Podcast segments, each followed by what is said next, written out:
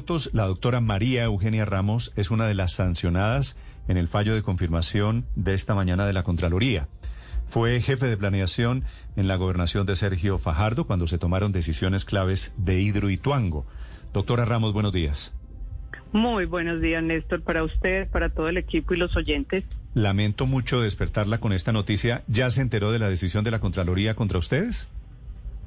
Sí, Néstor, esta mañana muy temprano nos enteramos por el comunicado de prensa de la Contraloría. ¿Y? pues Néstor, lo primero... ¿De, dónde, ¿de dónde van a sacar los cuatro billones? No, no, Néstor, eso, eso es imposible de sacar. Lo que, venga, arranquemos por el principio. Primero, pues de todas maneras, este fallo aún no queda en firme porque tiene que surtir un trámite adicional, tiene que ir al Consejo de Estado a control automático de legalidad. ¿Cuánto se demore eso? Lo desconozco. En ese momento, cuando ese control automático se surta, eh, digamos, quedaría en firme. Entonces, eso es una primera parte.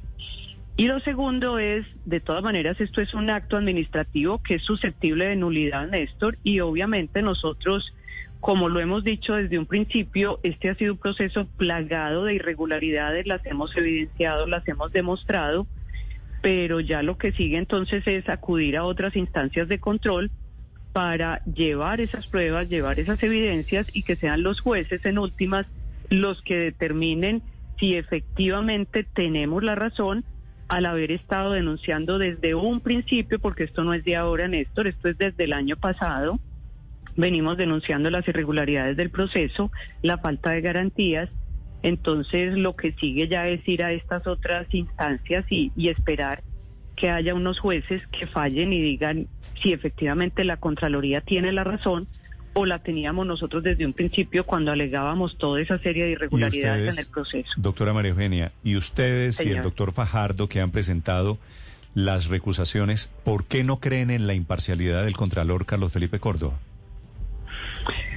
Néstor, en mi caso particular, cuando yo presenté esta última recusación, yo siempre alegué y sigo sosteniendo que desde finales de septiembre, principios de octubre, y están todas las evidencias en medios, pareciera que hubo una decisión deliberada de la Contraloría de salir a medios a defender sus actuaciones, porque tanto el vicecontralor como el contralor escribieron artículos, hablaron en, en radio, en televisión, de alguna manera dejando entrever que ellos estaban de acuerdo con ese fallo de primera instancia y que ellos respaldaban todo ese proceso, lo cual indudablemente evidencia que la segunda instancia de la Contraloría pues no tiene ninguna independencia para decidir, porque finalmente todas son personas que dependen en su nombramiento del señor Contralor. Y si el señor Contralor, que es el jefe, sale a defender y sale a decir que todo eso está muy bien y que ese fallo hay que,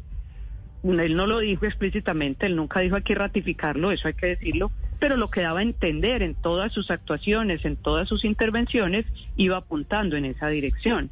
Entonces la recusación que yo presenté era amparada en que no existía un debido proceso en que efectivamente no había imparcialidad por parte de la Contraloría en el mismo y bueno, la recusación fue rechazada y estamos donde estamos. Sí. Doctora Ramos, ¿qué significa o qué importancia le da usted a, un cambio que hay entre la primera y la segunda instancia y es que se vinculan a las aseguradoras como terceros civilmente responsables? Le hablo de MAFRE y de Seguros Generales Suramericana, del Grupo Sura. ¿Esto en qué cambia la situación de ustedes? A ver, esto tiene hasta donde entiendo, pero realmente pues hay que hablar mejor con los abogados, pero hasta donde entiendo tiene una implicación directa en la forma en la cual las aseguradoras podrían entrar a responder por el proceso, porque lo que yo entiendo, y me disculparán, este no es mi tema, es una cosa es que ellos respondan como aseguradores ante PM y otra cosa es que respondan como civilmente responsables en este proceso. Obviamente la aseguradora no va a pagar dos veces, o paga por un lado o paga por el otro. Y también entiendo que hay una diferencia grande en a dónde llegan los recursos cuando la aseguradora paga.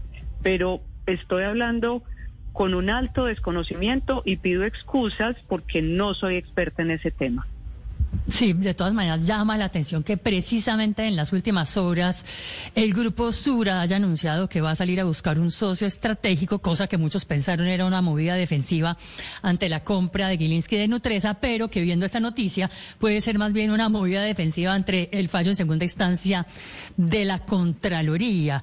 Si llegan a tener que pagar ya y responder civilmente, doctora María Eugenia, significa entonces que, que los asegurados, es decir, EPM y compañía, y la propia gobernación se quedarían sin nadie que les dé esa plata y sin las pólizas como tal? Eso es lo que yo entiendo, exactamente como usted lo describe, lo entiendo yo también. Pero como le digo, creo que debemos preguntarle a los expertos para de pronto no confundir, porque yo entiendo exactamente lo mismo que usted está diciendo. Sí, doctora Ramos.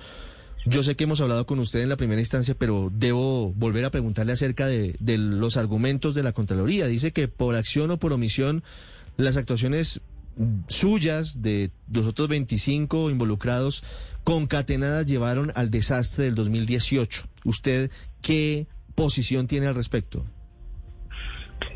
Dos elementos fundamentales en ese proceso. La primera es que nunca hubo una relación absolutamente clara y evidente entre las decisiones que tomamos y lo que pasó en abril del 2018. Las decisiones que tomamos, pues en mi caso como miembro de Junta de Hidroituango, ¿sí? Todas las decisiones de índole técnico del proyecto las tomaba empresas públicas porque así se pactó desde el año 2010. En la Junta no tomábamos ningún tipo de, decisión de índole técnico. Entonces lo que dice EPM básicamente es que nosotros aceptamos las decisiones de EPM.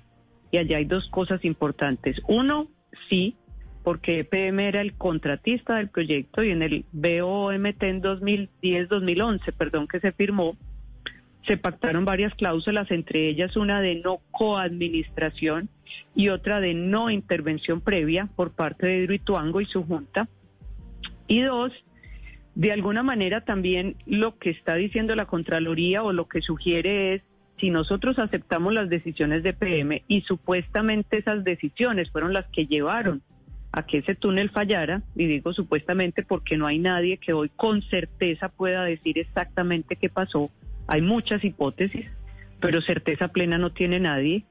Si eso fuese así, porque entonces EPM no está eventualmente respondiendo por esto? Y, y, no estoy diciendo que sus decisiones hayan sido mal tomadas, no, creo que fueron bien tomadas por los técnicos del momento, pero, pero sí llama la atención por lo exótico ese, ese tema donde entonces nosotros aceptamos lo que decía EPM y somos responsables según la Contraloría por haberlo aceptado supuestamente pues sin ninguna discusión del tema cuando no teníamos ni el conocimiento ni la capacidad ni la competencia, pero además si esas decisiones estaban mal tomadas porque entonces no vincularon a EPM.